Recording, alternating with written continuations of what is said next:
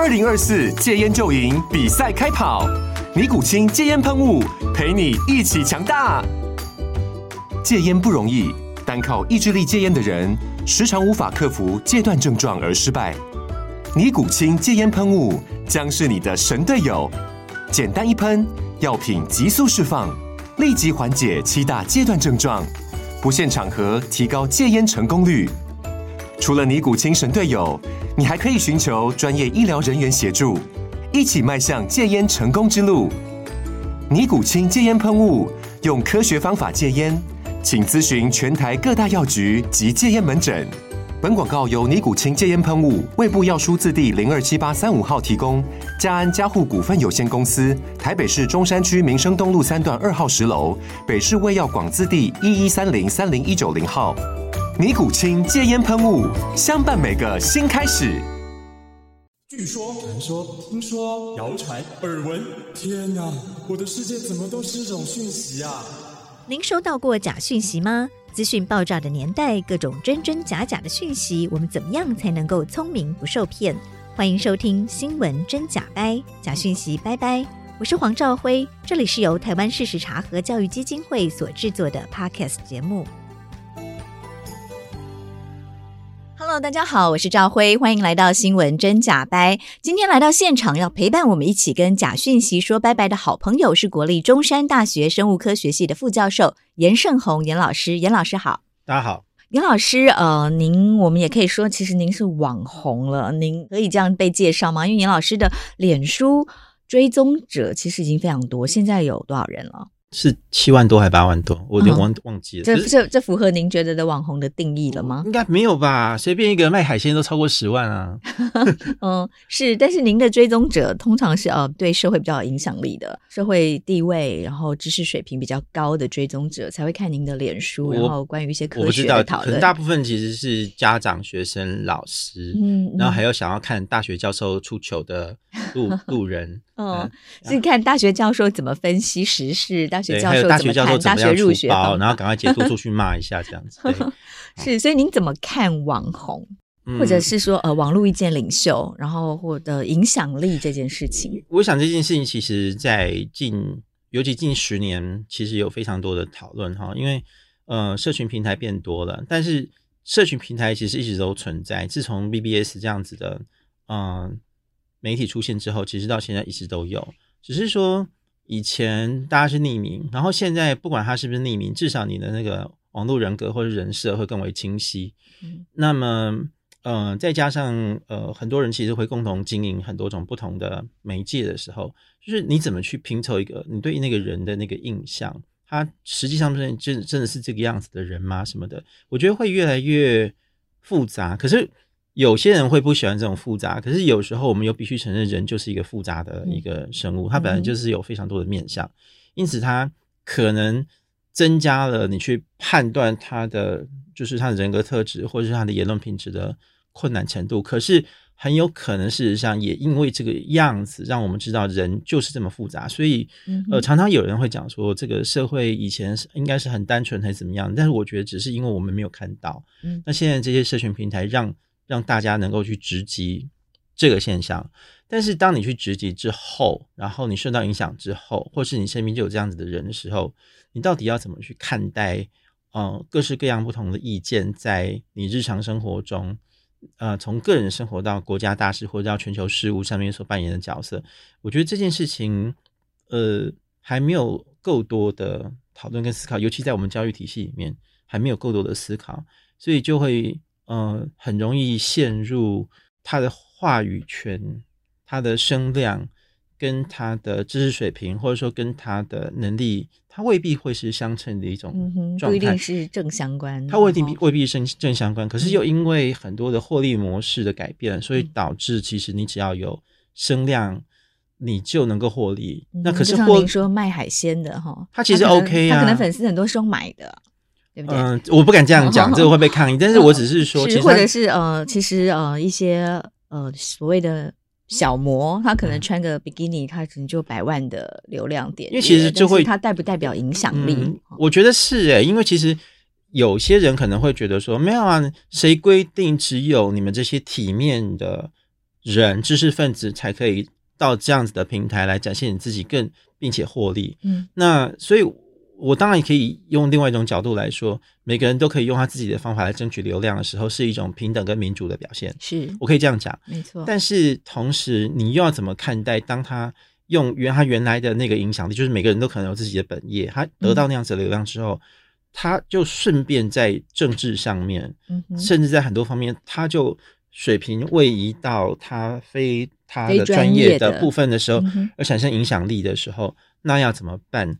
呃，这件事情我觉得，嗯哼，还没有非常足够的讨论。嗯、对，嗯，这个可能也是要回归到媒体素养了。就是、嗯、呃，民众对于所谓的网红，你觉得他他是百万网红，但是他是不是对每一个领域都有足够的呃专业的能力、嗯、专业的知识，让我们可以信赖？那就不一定了，对不对？对，我想这个事情，其实您说的这个问题，就像在这个疫情期间，即使同样是医师。可他并不是感染科，不是胸腔科，他可能是牙医，他可能是呃其他其他领域的医师，他也没有的时候媒体或者是一般民众也仍然去相信，只要他有一个医师头衔，嗯、但其实医学的分类也非常的专业，对不对？所以即使在在所谓的知识分子里面，也会有这样的状况，就是呃知名度并不表示一定的每一个领域都是专业，没那也不不表示一定他就必须有一定的影响。那这个其实又会一定的呃牵涉到两个问题，第一个就是说。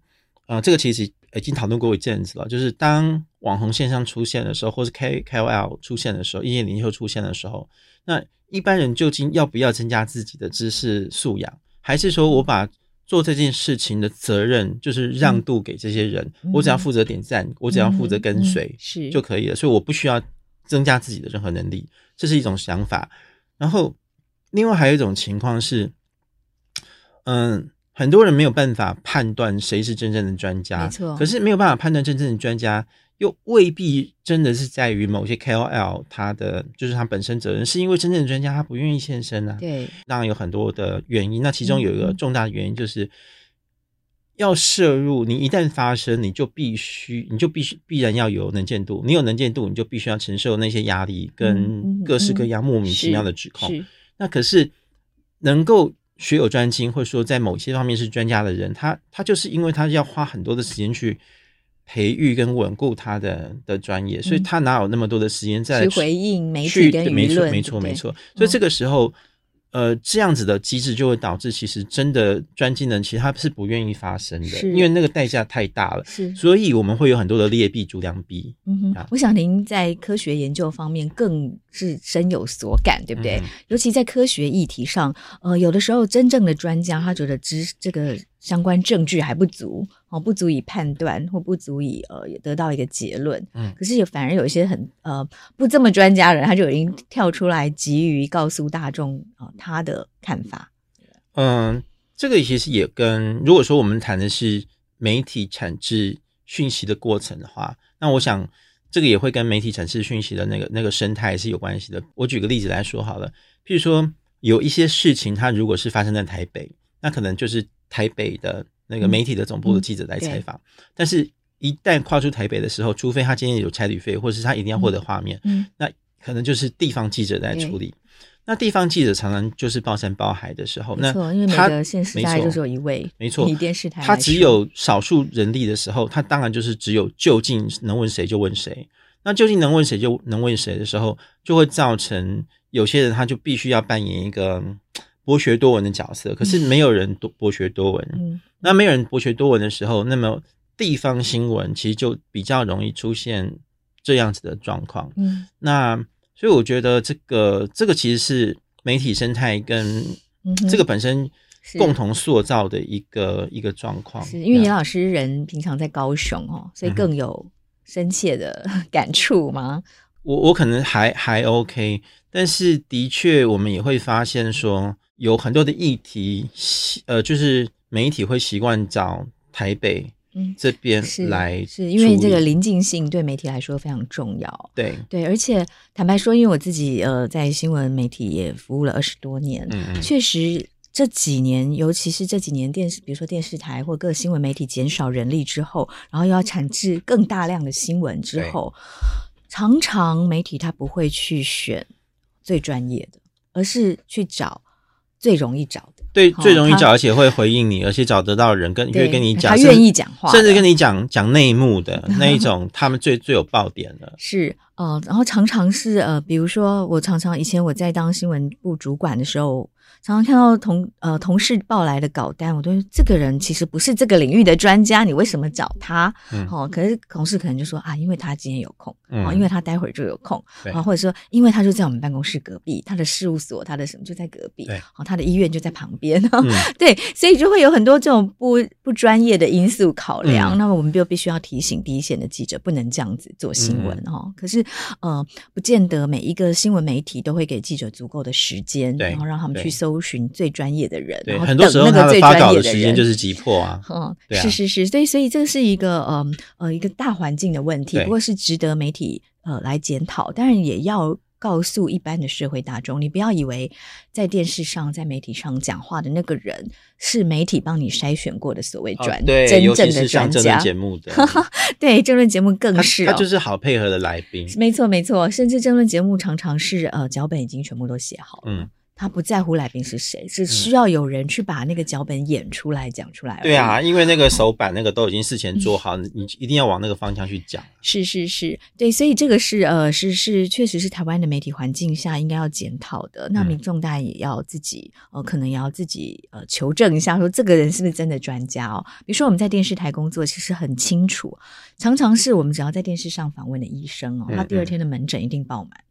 因为大家就会觉得这一定是名医，电视台才会去采访他。嗯、可其实不是啊，常常只是因为那个医生一有什么议题的时候，他会主动联系媒体说：“哦，我今天十二十二点的时候我会在哪里哦？哦，我今天下午两点的时候我会在哪里哦？嗯、想来的就来吧。”就那大家就会觉得太好了，我连打电话去约都不用，对啊、他已经直接告诉我他要讲话。对啊，对，所以所以大家嗯，要对于出现在媒体上的所谓专家。哦，我们也要去验证一下，必须查一下他的背景、嗯、哦。他讲医学，他虽然是医生，他到底是不是这个领域的背景？嗯、没错。好、哦，那或者是一个科学家，或者是一个教授，他到底是不是学这个的？嗯、哦，对。所以，所以您提到的是现在很重要的问题，那也正好也是今天要来跟您特别谈的，嗯，哦，就是科学新闻，嗯。科学方面的假讯息其实也非常多，嗯、但是它也非常难查证，因为一般人没有这样科学的专业，对所以想要来特别邀请严老师来谈。您常常在脸书跟大家分享一些呃正确的科学的讯息，我想这是您的呃脸书有这么多追踪者的一个很大的原因吧？您自己观察，那个累积粉丝追踪者最快速的是哪些文章？其实都跟科学东西是没有关系的。我我的观察其实都是跟某些。社会事件有关，哦、跟跟社会议题，譬如像什么什么太阳花什么之类的。嗯，所以您在学运的时候累积很多的粉丝，应应该也不能这么说，应该是说不同的事件会有不同的粉丝，忽然多一大波人去追踪，然后我们也看得出来说，嗯、呃，其其实我相信常常就是有些人想要看一个说法，对，看你的想法，希望有观点。那呃。另外还有一些就是，嗯，有需求，好，譬如说我们在谈一零八课纲，在谈学习内容档案这件事情，是是，他是学生是老师，对，很多学生跟老师家长其实他有疑虑，或者说他有需求的时候，他要来追追看看这个教授在讲什么东西，嗯，但是我可以知道的就是大概有一些特定的事件，其实会因此而多了很多，比如像二零一三年的时候那个。啊，狂犬病啊，狂犬病在住县中那件事情，因为您是专家，我不我不敢说我 是专家，而是说我们那时候有扮演在决策过程中，我们有扮演一些些建议的角色。嗯，那可是因为那个病当时，呃，已经很久没有出现，那很多老师不熟，那而且那是一个台湾很少的呃跨非常部会跟领域的一个复杂性议题。那当时媒体。每天都在报，那时候连续好几天都在报，就是呃不知道怎么去找专家的时候，那刚刚好我们那时候有提醒说大家应该怎么去解析这个议题的时候，嗯、所以那时候其实那时候多的很多是媒体的朋友这样子，嗯，嗯是还有呢，您印象中有哪些事件就快速的增加了非常多的粉丝？其实很多，包含那个什么婚姻平权啊，嗯，大概就是几乎都是社会重大事件，但是。纯政治的倒是比较少，因为政治的议题其实比较有人是他已经都选好边了，啊，我我不太相信有什么中立啦，哈，就是都已经选好边了，那都已经选好边的人，其实他已经把你滤掉了，所以我我比较少是因为特定政治事件会有人追，就是如果有追的话，通常也会常常会因为你随便讲一句话，就是说 啊，我觉得你不同阵营，对我们我跟你没有很一样，然后就立刻退追踪，那我就觉得那个是很明显，就是二三十多，然后又立刻因为讲句什么话又退又退三十，可是其实。那对我们没有差别，因为我们也不是靠这个获利，我不是靠这个在工、嗯、在工作生活，嗯，所以我我们没有非常去在乎这件事，因为主就我觉得最重最重要的是你想要传达的讯息有没有出去。那尤其是我我们 focus 其实主要 focus 在学生、家长、老师，嗯、还有尤其是年轻的学术工作者。那这个其实我觉得我我比较主要是 focus 在这件事情上面。林老师刚跟我们分享了他经营脸书社群媒体的一些心得哦。接下来想要跟您请教的是，今天我们真正的主题哦，嗯、就是您是身为一个科学家，您怎么看科学假新闻？以及您在脸书上其实常常为科学的新闻或科学的谣言来辟谣，您的心得。嗯、比如说，我们先举一些例子好了，有什么比较著名的科学新闻，或者是其实需要科学佐证的议题，但是因为不当的传播，而造成了社会或个人的问题。嗯，我先讲一件事情哈，就是好几年前我在彰化女中演讲的时候，诶、欸，那个那个演讲其实是国文科，我记得是国文科老师找我的。可是呢，主要在场的学生其实是那个语资班的学生，就是什么英英语自由班、语言自由班的学生。那但是我们事实上，我们谈的议题并不是去谈语言学习，而是在谈什么东西？我们是在谈那个嗯。你怎么去确认一个一个讯息的真伪？嗯，跟那个资讯的品质。嗯，嗯，那那一次，呃，通这这个其实我很常在课堂上面请学生做的一件事情，就是，是好，我们就随便，我们就先随便打开一个媒体的网页，我们 LINE 的新闻，什么推播的新闻，我觉得没有关系。那我们先 pick up 一个好像有科学成分在里面的一个新闻。我举个例子，譬如说。嗯、呃，那个什么健康新闻里面常常有一种什么吃辣椒好不好？有没有动不动叫你吃辣椒、吃蒜头、吃什么东西的？然后一下子对心脏好、对大脑好什么东西的？这个很多。但是我常常要问学生，我就当当场问同学问题，就是说，你看到这个新闻，你有多相信它？可是如果你怀疑他的话，请问你的怀疑的根据是什么？是疑神疑鬼？有些人就是 suspicious，但是有些人他你怀疑要有证据，可是你的证据是什么？还是为什么这个这个讯息让你信服的原因是因为哎有外国人哎，有美国 有有听过的东西，然后你相信了，还是你真的去查证过？然后不能让你相信的原因会不会其实是是来自于你的偏见？譬如说，只要今天这个研究不是美国、日本、欧洲做的，你就觉得你怀疑它，那其实是你的内在偏见啊。那么，所以我就会请同学去做一件事情，就是我们就练习，就是大家手上的手机，我们练习先，我们现在看到台湾媒体上面转转载这则新闻，我们先做一件事情，这个这个 information 它在不同的媒体 copy 多少次？因因为呃，这个顺便让大家知道一下媒体的产值，因为有时候就是大家就授权的授权去的，所以导致可能会同一个错误，它瞬间登多了五六份，OK。因为在不同媒体上一直在转载，可是就是三人成虎啊，结果你会信以为真，那是因为你一直看到。嗯。然后第二是，你如果想要去追查它的消息来源的时候，你认为哪些关键字是重要的，那么就就追回去看看它可能是从哪一则外电翻译过来。那可是外电未必只有一个单一的单一的起源。比如说有一些呃，有一些记者他会讲得很清楚，哦，我是路透社，OK，那我们会去查路透社。可是有时候不是，对，有时候有时候都是一些不知道来源的什么 news，国外也有很多这种东西。嗯、那你往回查的时候，你会不会发现说，哎，好像类似的讯息，可是可是版本好像也不见得都是一样的。嗯、好，那这个时候我跟你们说，这个不是讯息的终点，你必须要从里面再。找出更多的关键字，关键字就是人事时地物数嘛，简单就是这个样子。人事时地物数都完整，我们才会觉得这个讯息的可信度高。嗯、然后再往前查到，请问到底谁是跟这件事情有关的科学家？你可不可以查到他原始的论文怎么讲的？然后当你查到原始的论文的时候，因为呃，通常我觉得正常的研究啦，就正常的科学研究，通常科学家受访的时候，正常的媒体其实也都会交代说。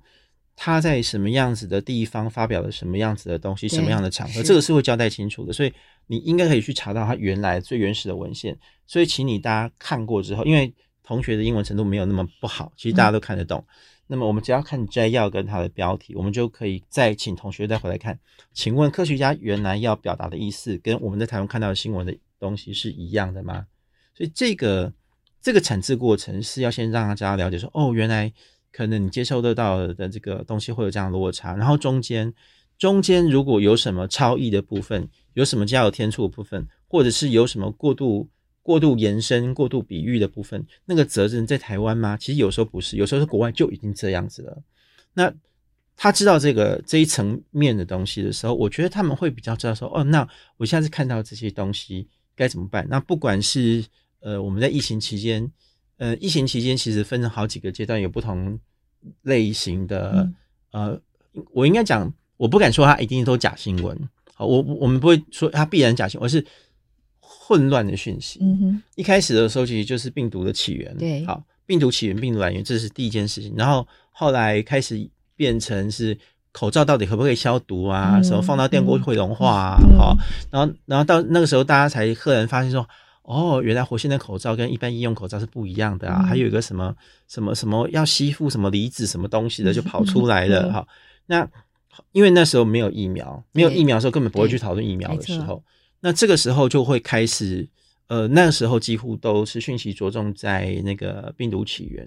嗯、那等到有疫苗要发展的时候，那时候才开始去哦，原来疫苗这么多种蛋白质疫苗什么、嗯、什么东西。可是这些传统型疫苗其实都已经弄过一轮之后。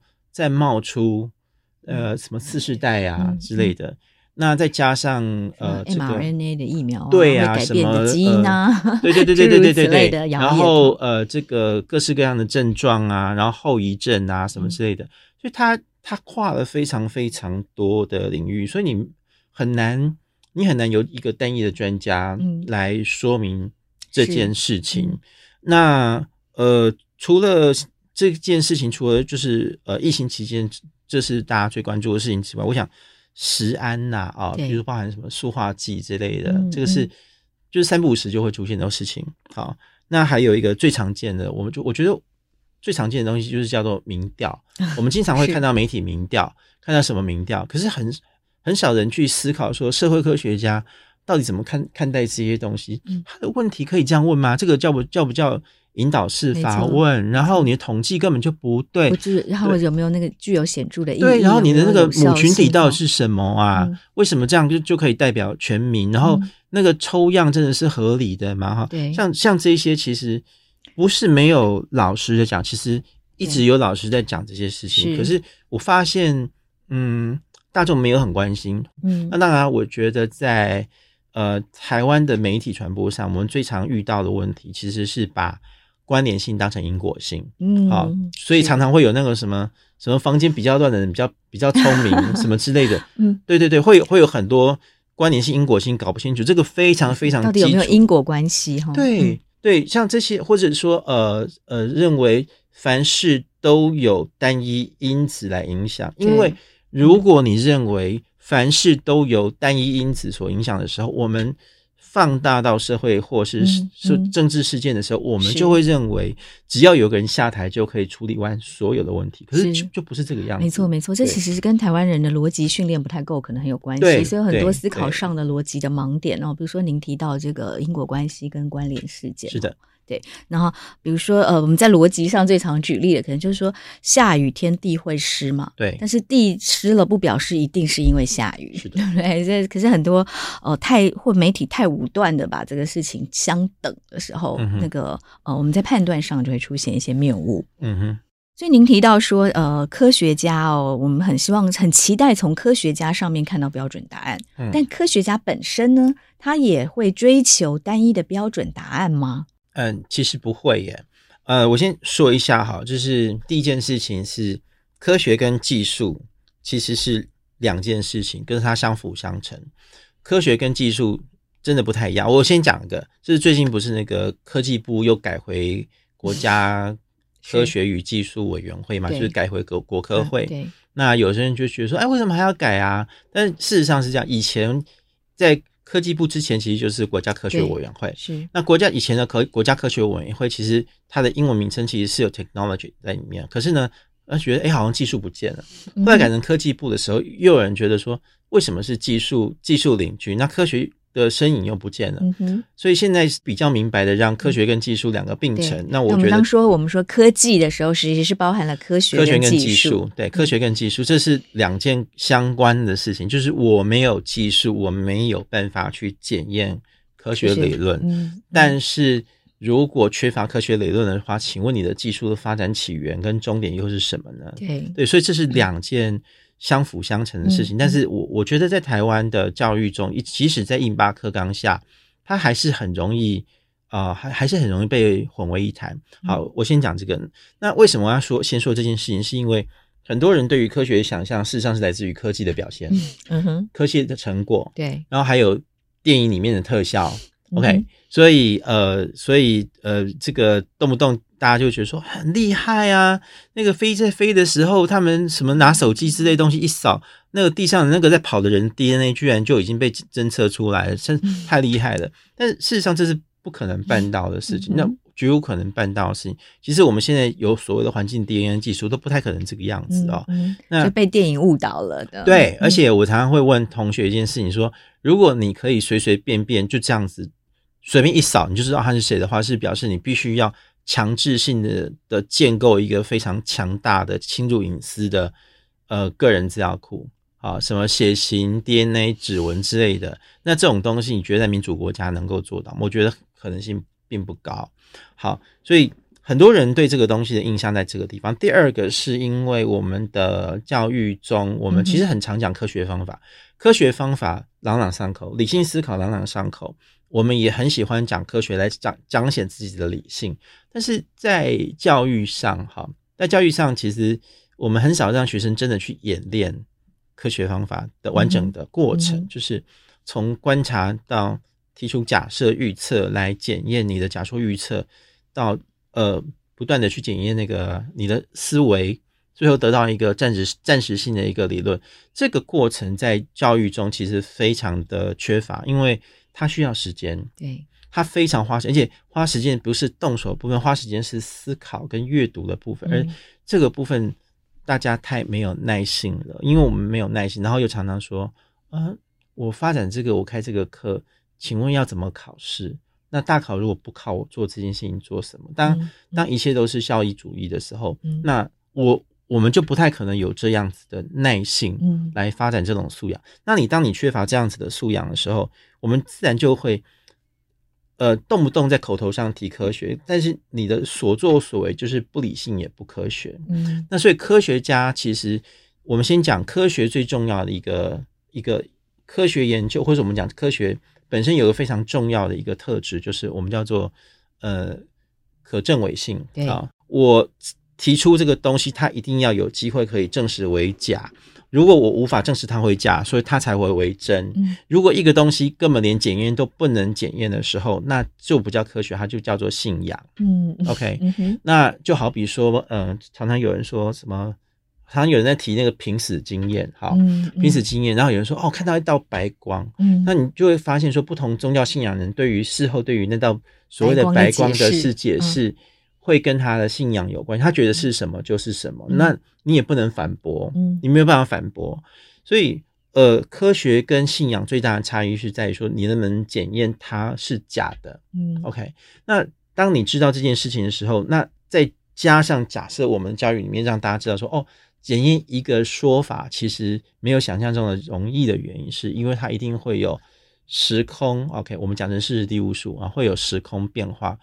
会有工具的限制，会有努力量的限制，你得不到好的数据，嗯、就很多很多的方面的东西会，呃，会让你发现说，哦，原来他没有办法得到那么呃唯一的结果。哦、对对对，而且还有一个就是各领域对于精准、对于永恒、呃，对于不变、对于唯一的看法。嗯有很大的差异哦，嗯，数学、物理、天文、化学、生物、地球科学是有变，嗯、是有差异的。是，那我们特别尤其是发现在，比如说像地球科学或是生物这种，我我们的议题本身很容易随着时空变化的，嗯，我们就对于追求永恒与不变，就会变得没有那么的热切，因为我们知道它一定会变，而且会变。我们去侦测到它会变化，是一种我们对它会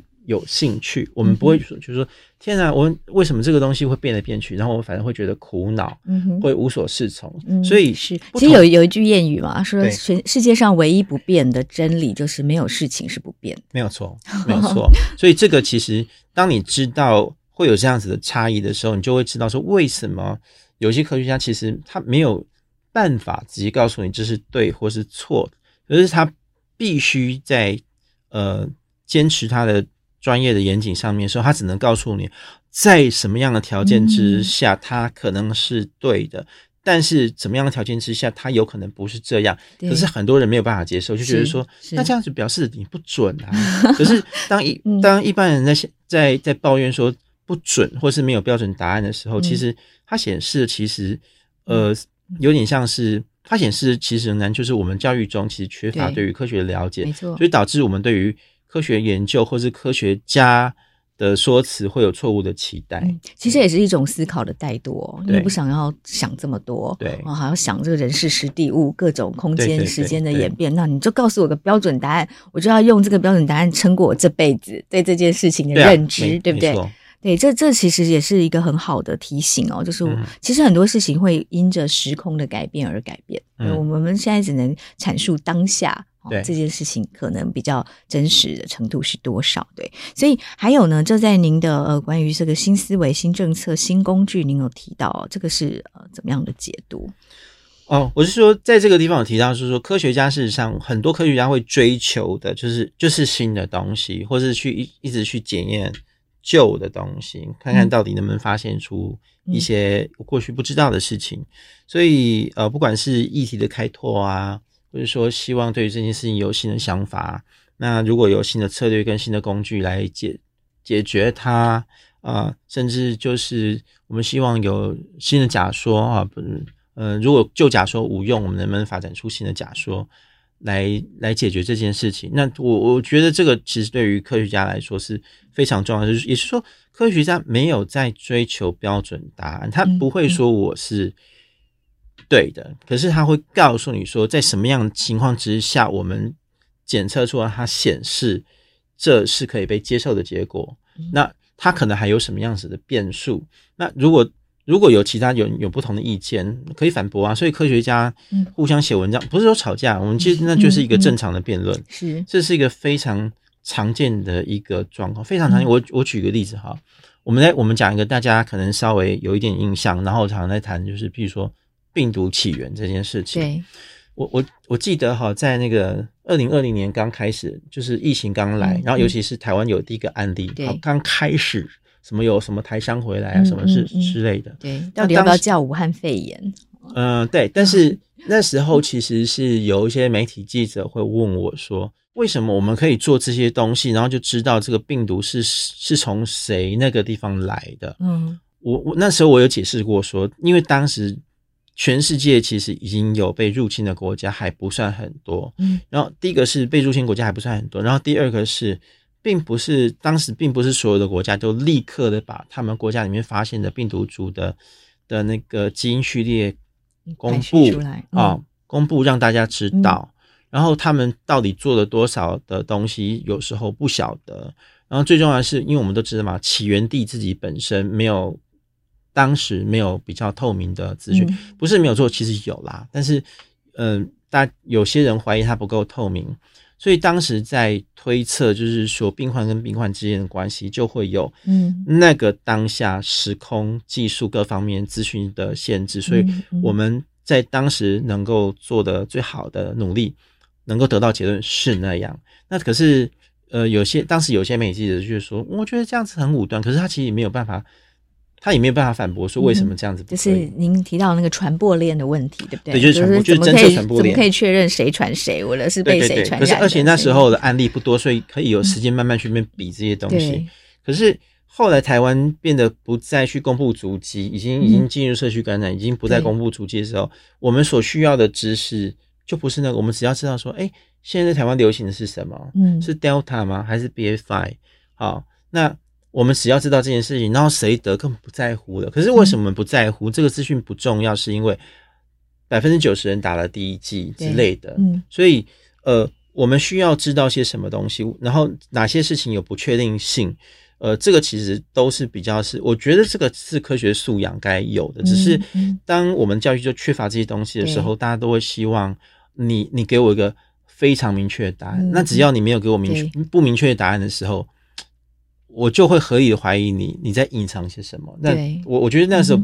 在很多沟通上比较辛苦是这一点，对，对，尤其病毒它是不断的在演变哦，对，所以演化非常快。假讯息有一类型，它是是有事后诸葛的哦，就是可能到发展到某一个阶段了之后，就开始质疑说，那你为什么一年前不怎么样。推那个政策或者是什么？对，但是当时的病情、病况、啊、病毒株也都不一样，全世界都不知道，而且尤其是像那个嗯、呃，这个症状，对。症状其实也一直在演变啊，因为不同的病毒的变种。即使是早期，我们那时候做的非常仔细的疫调，每一个病人的这个每一个感染确诊者的那个症状，全部一次摊开，你就看，你就发现说，每个人都不一样，哎，根本很难归归纳。然后归可以共同共同归纳出来的那些症状，又跟一般感冒差不多。嗯，OK。可是后来就变得渐渐又变得不同病毒株又不太一样。可是这些都是事后才会知道，你不可能事事前未卜先知。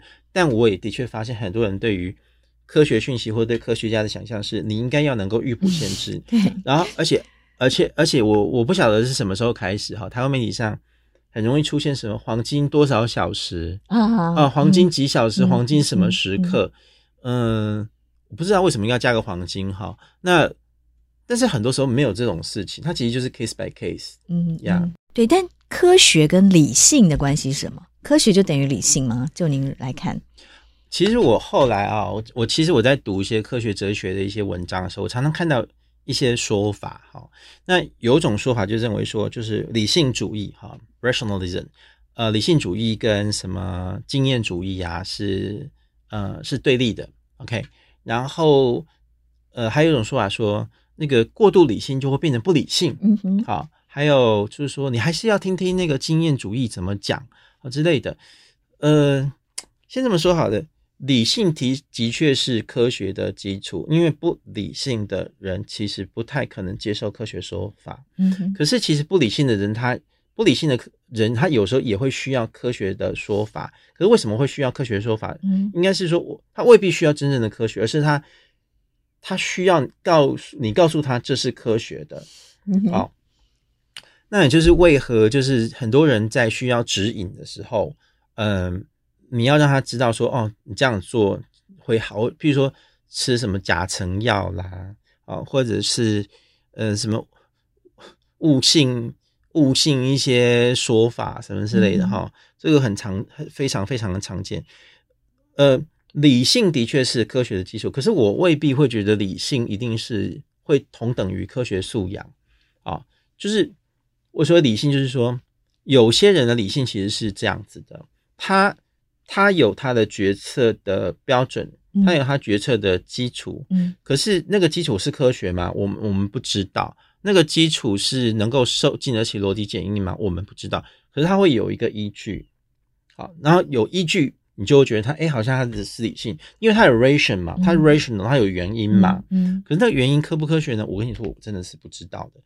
那回到我刚刚讲说，有人认为这个科学、理性、经验主义的那个，比如说对立这件事情，哈，嗯，好几年前，这个我也常常遇到的，就是我有时候我会发现，有些即使是在学术界，也会有些非科学科系的。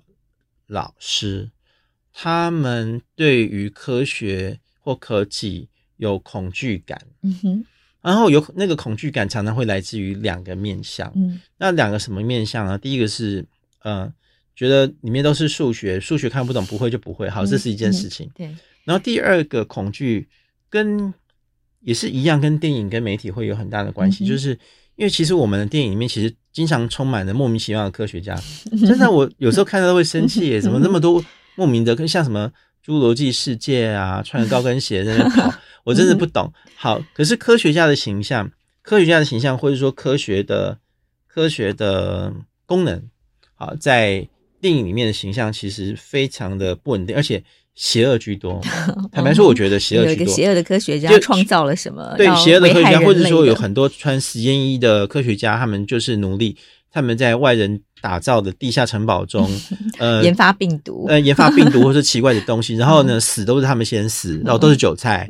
好，那呃，好的科学家，我没有觉得很常见，有啦，那个是还是某些啦，可是那必须要是呃什么一些谍报片哈里面，譬如说哈零零七啊。或者是什么什么绅士密令什么之类的，反正有一大堆这样子的东西。就可是那个科学家其实大概是是少数的，好少数的正面形象。可是，一般来说，我觉得电影中的科学家形象常常是很荒唐的啊，嗯、尤其是去制造怪物的那些什么 什么绿巨人好，对，边做分子生物学实验那边边吃零嘴，是怎么可能啊？可是电影里面好常这个样子哈，那就我我们有点觉得科学家或是科学这件事情的，嗯，它对于呃漫画或是对于电影来说是一个非常好发发挥的东西，那有点造成这个恐惧哦。对，还有一个还有一个恐惧，我觉得是来自于有一些历史上面真实发生过的事情，那大家很常拿来讲，譬如说呃二十世纪二十世纪初期的优生学，嗯哼。导致了法西斯跟纳粹的这件事情和种族清洗，嗯、然后这件事情呢，它的根源又常常是社会达尔文主义。嗯、然后社会社会达尔文主义其实是某些人对于达尔文主义的挪用。OK，那原本原本是要物竞天择，他但是有些人觉得人类的科学可以扮演上帝的角色。呃，没有错，所以所以我常常在看到有些人对于。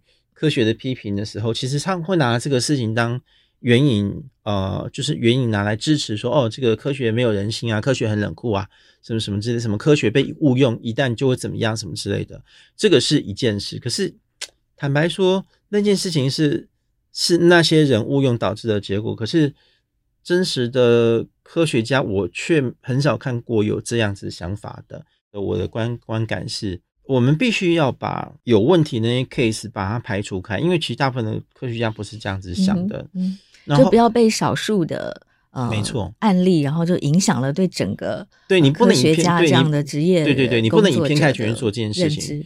林老师，我们刚刚谈到了科学哦，科学家追求的是标准答案吗？以及民众对科学和科学家常有的误解哦。嗯，我们想要请教一下，您觉得如果我们具备有科学的素养，然后受过科学训练，我们就可以做出正确的判断吗？我先讲一件事情，就是说我为什么需要有科学素养？哈，就是说我我为什么要在乎这件事情？呃，我想第一个最重要的是说我们。平常做事情其实要有一些准则啦，我有一些行动准则。我举个例子，我我我生病了，我到底要不要吃药？然后原因是什么？嗯嗯、对，我觉得在你在不在乎原因是重要。有些人有些人他做事情他需要有原因来支持他这样做，没错。他这不管要说服自己或说服别人，他要有有有原因。是，可是有些人他做事情不用原因呢。我我我知道这个是人的不同哈。嗯、那第二个就是说。有些人需要道德指引，因为有些人认为 moral 就是 morality 这个道德这件事情，它不是一个单纯的经验，那他们会非常希望，呃，让自己的道德制高点高一点，然后觉得我这样做必然是没有问题的。OK，那如果说有科学可以支持我的话，就更好，我就很棒。那当然还有一个就是信信仰的指引，我所我所谓的信仰其实是。呃，未必是宗教信仰。我所谓信仰，有时候可能是政治信仰，嗯嗯、然后有时候是什么的左右派、嗯、啊，或者是，理念的信仰，欸、是某种理念的信仰。嗯、那他会需要这些东西。那呃，我也不否认，就有点像我们刚才讲社有提到那个社会社会达尔文主义。有些人呃，达尔文主义是科学理论，可是有些人他的信仰可能是优生学。OK，他希望。培育出更优秀的下一代，对，或者是说他希望这个所有的国家都是民族国家，单一民族构成，这是他的信仰，所以他找了一个东西来 support 他。那他可能不是大好就是大坏。那我们刚刚讲社会达尔文主义就是一个大坏的一个一个状况。但是我说哈，这个我们受过科学训练就一定会做出正确判断嘛？这这个时候其实就要看到，呃，我觉得我们要问清楚，就是说你是一个你的信仰就是什么？我们在上课的时候其实会问学生，呃，比如说左右派，我我不是我不是说要学生去选左右，虽然说现在其实现在这个。二十一世纪其实已经很少人真的对呃用传统的这个左派右派，对对对对，其实已经没有这么明确的，没有这么明确，而且还有什么自由派嗯都出现。可是我想让学生想一想，你到底是一个什么样子的人？你的中心思想是什么？然后请问你的中心思想的来由是什么？为什么会这样想？嗯，我们很喜欢骂别人双标。OK，可是，在双标，在骂别人双标之前，我们又想问清楚的是说，你如果不想双标，你要单标好了，那单标的依据又请问又是什么东西？啊，这个是我觉得我们比较没有在教育上说清楚的。那可是实际上，实际上我的决策我会受到很多的压力，可能我知道这样子是有问题，我知道这样是违背什么的，可是我为了很多，为了亲情，为了友情，为了选票。为了什么东西？所以我我实际上面的抉择不是这个样子。嗯哼，就是信仰归信仰，中心思想是一回事，但是我的行为能不能 follow 我的信仰，follow 我的呃中心思想？所以其实这个所谓的这个言行一致，没有想象中的那么简单哦。是是是，很多人嘴上说一套，但实际上要做一套。而且还有就是，我做这个决策，真的就是我自己负责吗？还是其实呃别人是别人在承担责任？如果你是一个。你的决策或是你的决定会让更多人承担的时候，你的考量可能就会多一点。即使你真的不是这样想，可是你就是没有办法真正说出来。所以我，我我觉得做过科学训练，它就一定会有正确判断嘛？那其实就就会呃取决于对你来说当下什么叫做正确。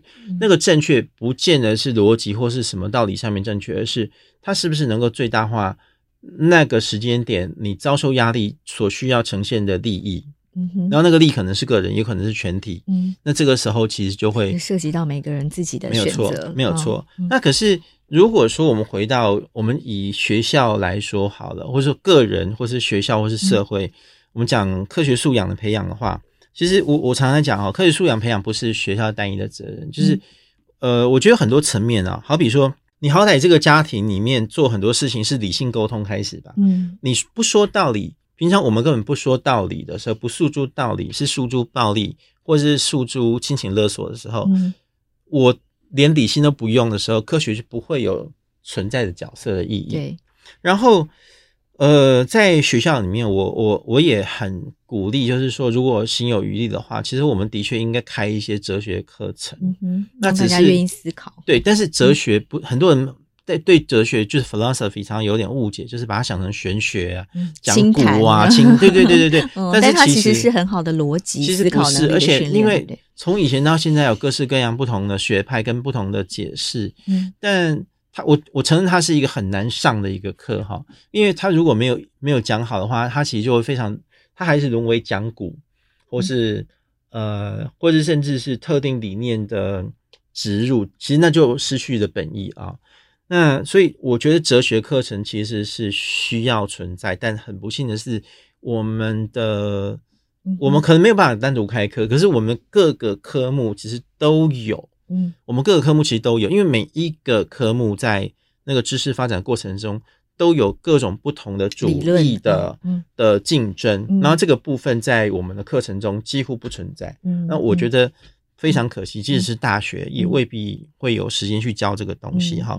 那另外，我觉得呃，我们还要认知一件事情，就是我们之所以需需要这些东西，是因为我要解决问题。可是呢，我们在学校里面学习解决问题的。课程或是方法很少，时间也很少。譬如说，我们讲实习课或实验课好了，其实常常就是两节课，然后呢，大家来蜻蜓点水一下，然后就自以为解决问题了。因为对于大部分学生来说，我做这件事情就要产生报告，产生报告之后上传，上传之后得到成绩就结束。可是他没有得到任何解决问题之能力。对。那如果我们觉得理性重要，觉得科学方法重要，是因为他在解决问题中扮演了一定程度的角色。那可是解决问题的话，我们就同时要有知识、态度、技术、政策、法律，呃，这个商业产品应用，我们需要很多整合性的知识，要不然其实做不到。那如果我们在教育中这个内容跟结构是完整的时候，你看得到科学的角色去学这个东西，我觉得才会有诱因。嗯，嗯，是，所以，嗯、呃，那科学素养为什么对一个人这么重要？什么叫做科学素养？嗯，我觉得就是因为我记记得在英巴课刚刚开始的时候，大家都在都在吵，哎，什么叫素养？就是素养其实很不不难啊，素养其实就是一个态度，好，就是一个你有那个见识，你有那个本领、嗯、，OK，可以用有科学根据跟科学知识基础的东西来面对与解决问题，或是提出自己的观点，嗯、然后让自己能够遵循那样子的法则。去做出判断跟抉择，嗯哼，啊，嗯，所以要具备科学的观念来思考、跟判断、跟做出选择的行为，这样子，对，嗯，是。那所以科学素养可以怎么培养呢？我我我觉得有很多方面可以做哈。第一个，我觉得阅读很重要啦。第，我认为第一件事情还是你在不在乎原因。嗯、我们要在乎原因，不是只有说法，嗯啊，然后。第一个在不在乎原因，第二是我们需要有一点耐心，嗯嗯，呃，进行各方面的阅读，你不能只是求神问卜哦，OK，好，就是找一个找一个懒人包，我我其实我很怕懒人包，因为都是过度简化了，对不对？过度简化或者说其实有带风向的那个嫌疑哈，那呃，所以我觉得阅读耐心。阅读耐性可以降低过度简化资讯的传播，因为我有耐心可以。可是阅读的耐心其实真的是从小培养起。嗯。那第三就是，我至少觉得在教学方法上要有很大的改善。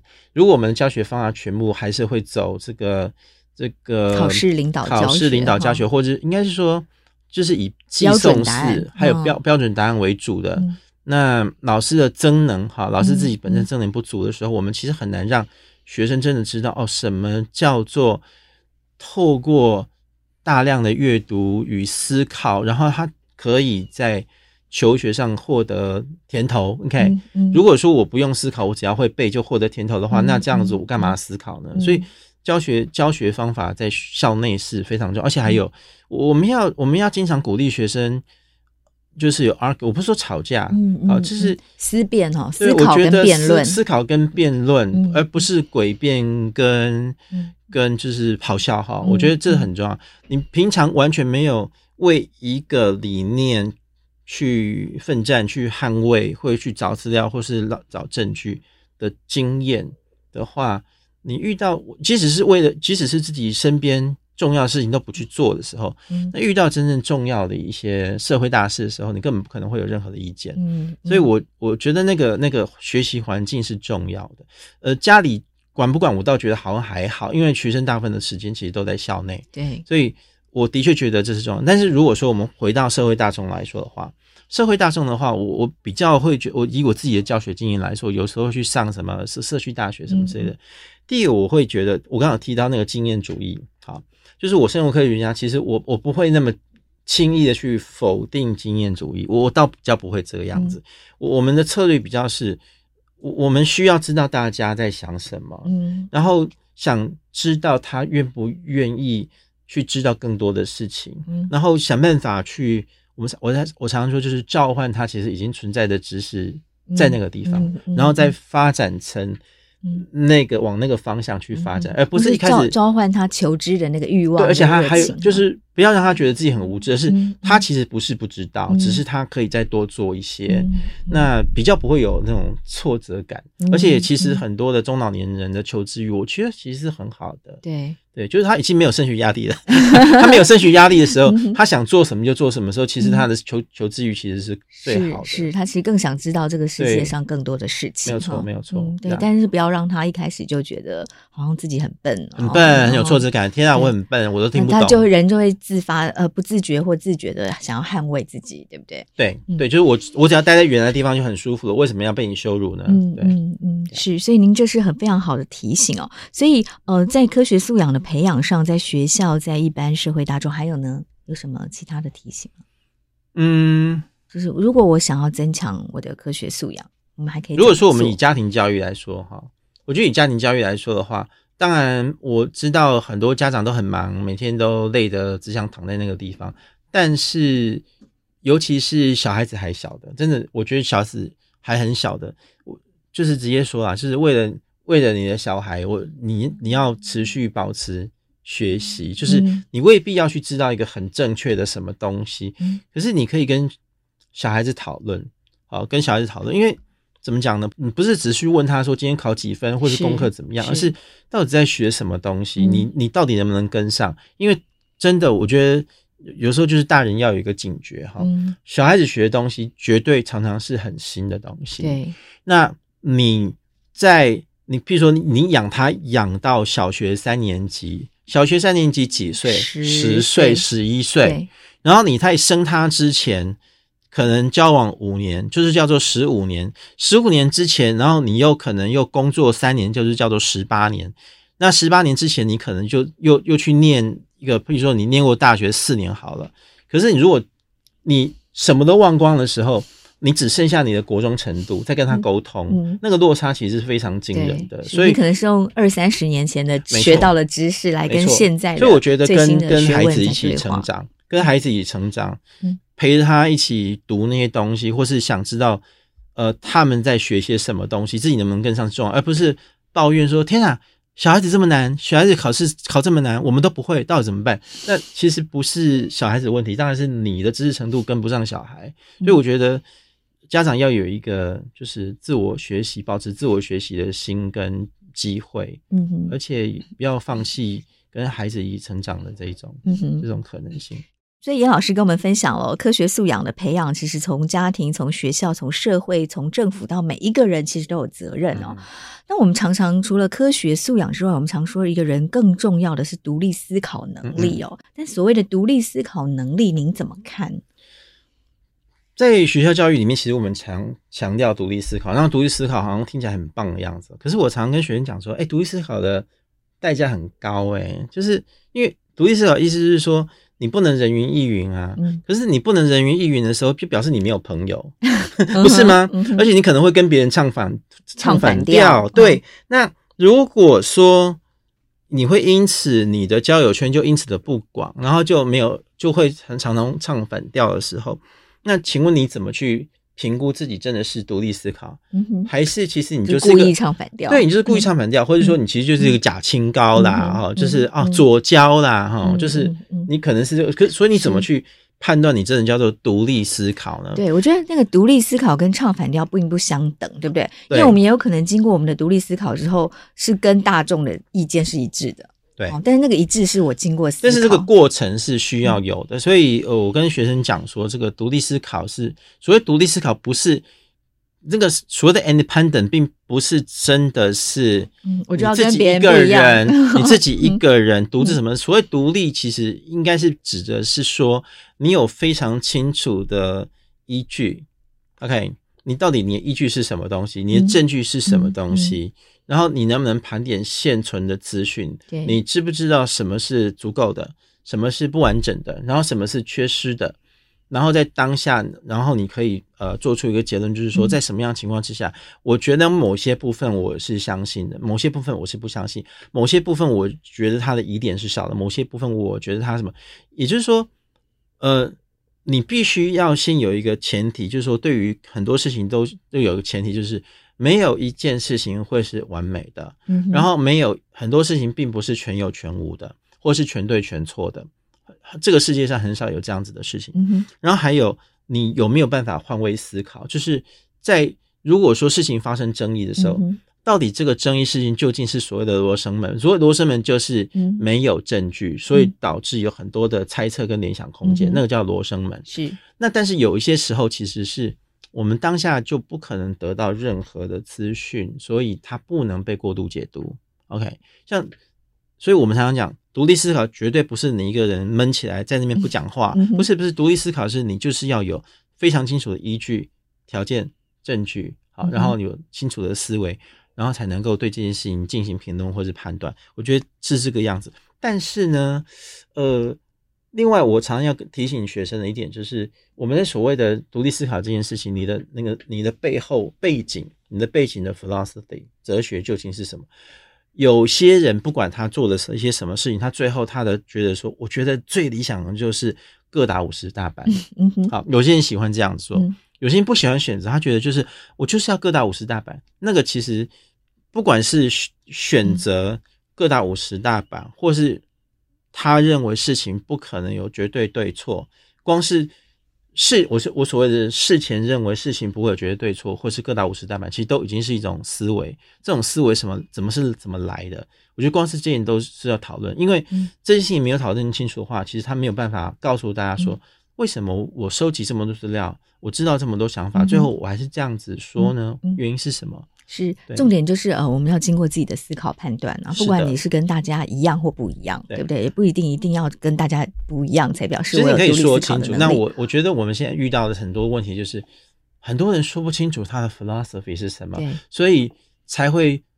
双标与否，连他自己都不知道。嗯、是最后几句话提醒我们的听众朋友：嗯，哦，面对这么多科学类的假讯息，我们可以用什么样的态度来面对？嗯，首先我要跟大家说话，科学它真的是一件重要的事情，然后理性也很重要。那科学跟理性，它其实不是意味着冷酷，或者说是摒弃，一定要摒弃你的经验啊。其实第一点不是这样子。那如果你有科学素养跟知识的话，你才可能不被一些神棍啊，一些神棍或者说被一些呃没有专业素养的网红所骗哈。那独立思考跟科学素养其实都是非常重要的两个元素，但是我还是要强调，其实人文关怀也很重要。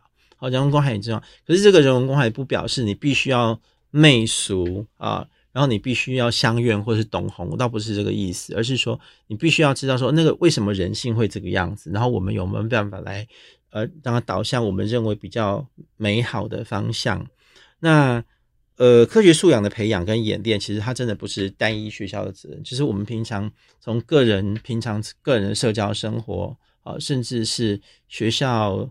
呃，家庭平常人际关系、工作场合，其实我觉得它都是可可以发挥的地方。那只是我们要不要去彰显跟凸显出来？那我相信，当我们年轻世代，或者甚至我们很多退休退休世代，他们对知识还保持兴趣，然后也愿意讨论的时候，我觉得事情其实是会变好的。嗯哼，好，谢谢杨老师。好，谢谢大家。谢谢收听《新闻真假掰》，这里是由台湾事实查核教育基金会所制作的 Podcast 节目。我们将陆续邀请各行各业的朋友来畅谈媒体议题，陪您一起增强对假讯息的抵抗力，让我们都能和假讯息说拜拜。欢迎您订阅留言，告诉我们您的意见和观点。如果您喜欢这个节目，别忘了给五星好评，也帮我们多多分享哦。